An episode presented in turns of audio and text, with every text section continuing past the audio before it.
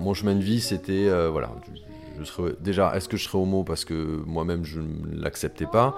Il était hors de question que je sois un jour homosexuel et, et donc pas d'enfant.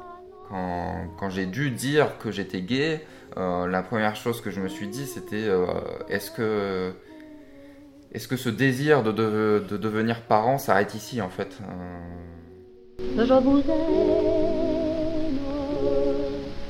Je suis Simon. Je suis Jérôme. Et on vous retrouve sur Bataille culturelle. Pour notre récit, GPA, j'ai deux papas.